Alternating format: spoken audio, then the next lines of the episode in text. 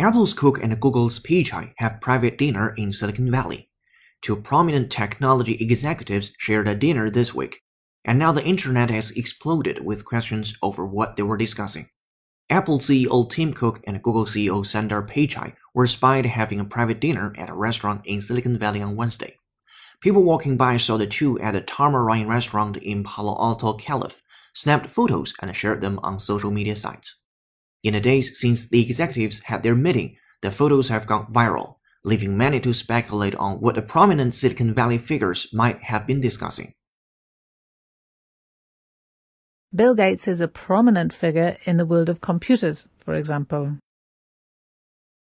Bill Gates is a prominent figure in the world of computers, for example. Yes, it can be used with a verb to go viral or just as an adjective before a noun. You can say viral video. Yes, it can be used with a verb to go viral or just as an adjective before a noun. You can say viral video. Is it too soon to speculate that bad weather uh, was the reason for their disappearance? Is it too soon to speculate that bad weather uh, was the reason for their disappearance?